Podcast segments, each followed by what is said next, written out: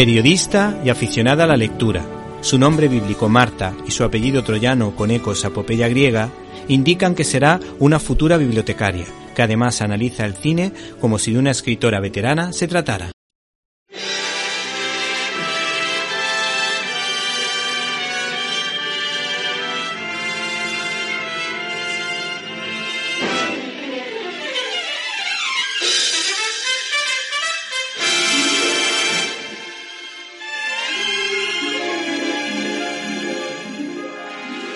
En este programa os recomendamos la película El bufón de la corte, un largometraje para toda la familia del año 1955 protagonizado por Danny Kaye, Angela Lansbury y Glynis Jones.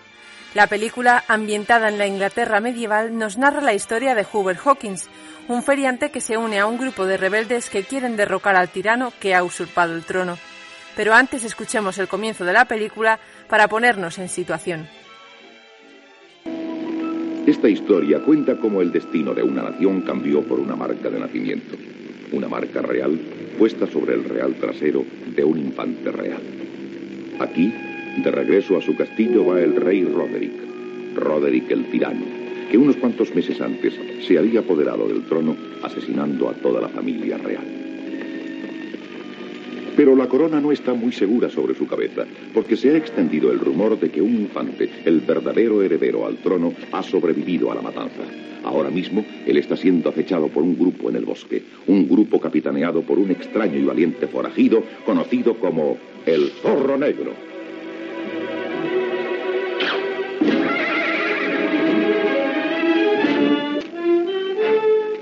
El niño vive. Muerte al tirano. El zorro negro. El zorro negro otra vez. Al castillo, rápido.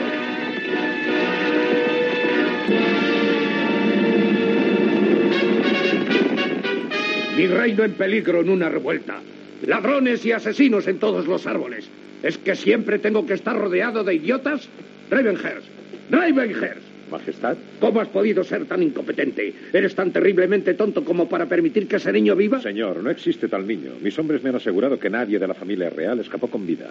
Creedme, son puras tonterías. ¿Tonterías? ¿Lo llamas tonterías, Ravenhurst? ¿Es una tontería que yo no pueda pasear por mis dominios sin ser atacado por asesinos? Hija mía, he salvado la vida por un centímetro. Oh, padre. Cada día una nueva insurrección. ¿Quién es el zorro negro? Es tan solo un ridículo aventurero con un puñado de rebeldes. Rebeldes hoy, pero un ejército mañana. Necesitamos ayuda para exterminarlos. Sí, una alianza con nuestro buen amigo Griswold del Norte. Sí, una alianza y enseguida. Él llegará mañana para el gran torneo. Alianza con Griswold. Ese rebelde puede ser aplastado. Griswold tiene armas y hombres. No necesitamos la ayuda de los salvajes del norte. Salvajes, sí. Pero Griswold es fuerte. Puede que demasiado fuerte. Tal vez nuestro amigo Ravenhurst tema que esa alianza deje a Griswold y no a él como mano derecha del rey. Morirás por esto. Uno de nosotros lo hará. ¡Basta! ¡Basta! ¡He dicho que basta! ¡Envainad esas espadas, idiotas! Majestad. ¡Silencio! Majestad. ¡Silencio! Majestad. Tú también. ¿Es que tenemos que pelear entre nosotros? ¿Crees que podría firmar esa alianza? Griswold es rico.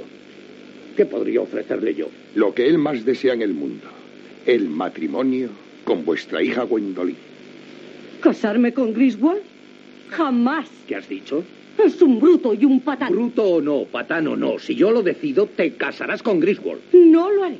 Yo soy el rey. Tú me obedecerás y te casarás con Griswold. Si tanto te gusta, cásate tú con Griswold. Cuando yo me case, lo haré por amor, con alguien romántico que me trate como debe tratarse. a ¿Quién llena tu cabeza con esas estúpidas historias de hadas? Ah, ya sé. Grisella. La del ojo maligno. Coged a esa bruja y quemadla. Si le tocas un solo pelo de su cabeza, me tiraré desde la torre más alta.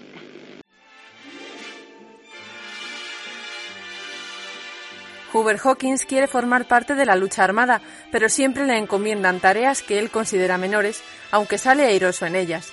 Con motivo de la llegada de los hombres del rey al bosque para capturar al niño, tiene que huir junto con la doncella Jean para protegerlo. Sin embargo, la aparición de un personaje providencial les facilita intentar un cambio de planes que podría dar mejor resultado. Escuchemos la escena. No podemos pensar en nosotros hasta que la batalla haya sido ganada. Pero eso podría tardar 20 años o más.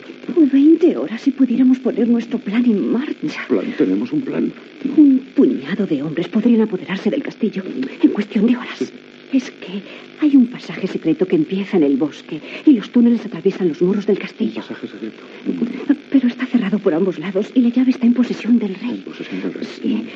Si pudiéramos introducir a alguien en el castillo que se hiciera amigo del rey y tuviera acceso a sus aposentos. Ah, acceso a sus aposentos. Eso es imposible.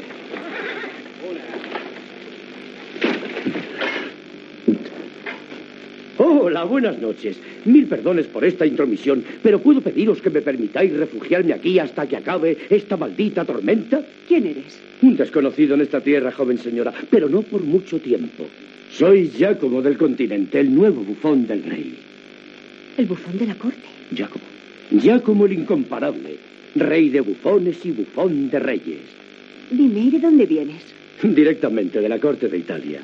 Pero he hecho las delicias de todas las cortes de Europa y hablo en todos los idiomas. Hawkins, debemos sentirnos muy honrados al compartir nuestra cabaña con alguien que mañana será íntimo del rey. Con acceso a sus aposentos. Pero ¿cómo te reconocerán? ¿Estás seguro de que nadie en el castillo ha visto tu cara? Aún no, pero os aseguro que antes de que el sol se oculte, toda la corte de Inglaterra habrá cumbido al encanto y a las canciones del incomparable ya como rey de bufones. Y bufón del rey. Yo llevaré al niño a la abadía. Tú debes ir al castillo inmediatamente. Rápido, ponte sus ropas. ¿Pero qué vamos a hacer con él? Yo avisaré al zorro y él se encargará.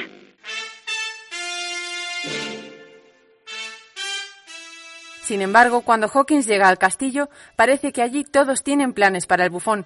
La bruja Griselda, amenazada de muerte, le hipnotiza para que enamore a la princesa Gwendolyn y así salvar su vida. Y los consejeros del rey quieren eliminar a sus enemigos, para lo que han contratado al bufón. Desde ese momento, Hawkins pasa a ser Giacomo, rey de bufones y bufón de reyes, pasando de escena en escena, todas ellas terriblemente cómicas y que harán las delicias de los espectadores.